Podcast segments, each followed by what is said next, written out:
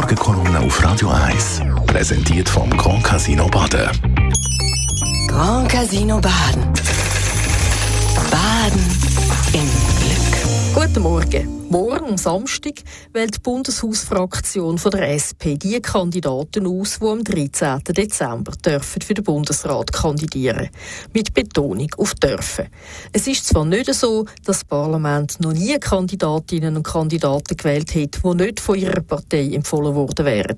Der Samuel Schmid, Ruth Dreifuss, der Otto Stichter, Willi Richard, der Hans Hürlimann und der Georges-André Chevalat sind alle nicht offizielle Kandidaten gewesen. Ein paar von ihnen sind exzellent exzellente Bundesräte geworden.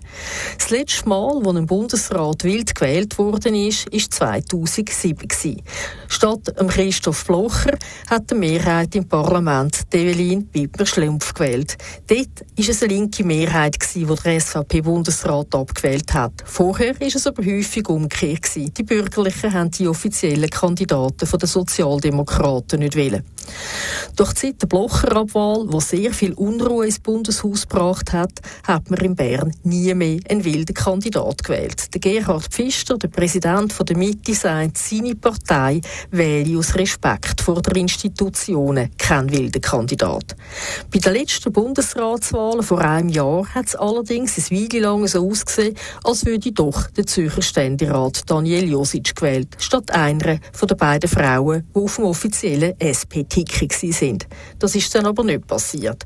Und weil der Daniel Josic damals damals nicht schnell genug gesagt hat, er stehe gar nicht zur Verfügung, respektive er hat es gar nicht gesagt, ist seine Partei jetzt verrückt mit ihm. Die grosse Frage lautet darum, schafft das morgen doch aufs offizielle Ticket? Die Wetten gehen allerdings in eine andere Richtung. In den Parteien gehen viel davon aus, dass es erstens ein Zweier-Ticket gibt und dass dort darauf zweitens folgende Namen stehen. Evi Alemann und Jon Pult. Die Evi Alemann, die Berner Regierungsrätin, die das letzte Mal nicht aufs Ticket geschafft hat, hat heute gute Chancen. Unter anderem auch, aber nicht nur, weil sie eine junge Frau ist.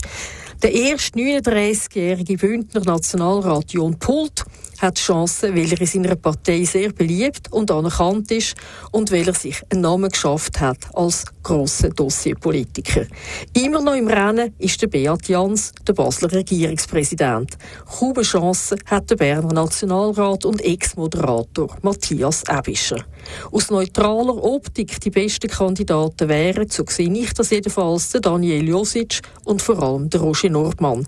Der Daniel Josic hat Erfahrung und Standing, wo ein Amt als Bundesrat braucht. Und der Roger Nordmann, der ehemalige Fraktionschef der SP im Bundeshaus, ist einer der erfahrensten, gescheitsten und konkordantesten Politiker, die die SP hat. Dummerweise ist er Wattländer und Französischsprachige haben es im Moment schon genug im Bundesrat. Der sehr erfahrene Politologe Adrian Vatter gibt darum im Duo Alemann und Pult die besten Chancen. Dann gewählt werden, wie gesagt, die, die die Partei vorschlägt. Und das sind nicht immer die, die die Bundesversammlung würde wählen wenn sie dürfte.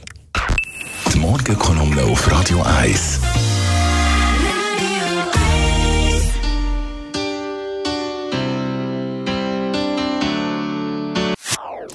Das ist ein Radio 1 Podcast. Mehr Informationen auf radio1.ch.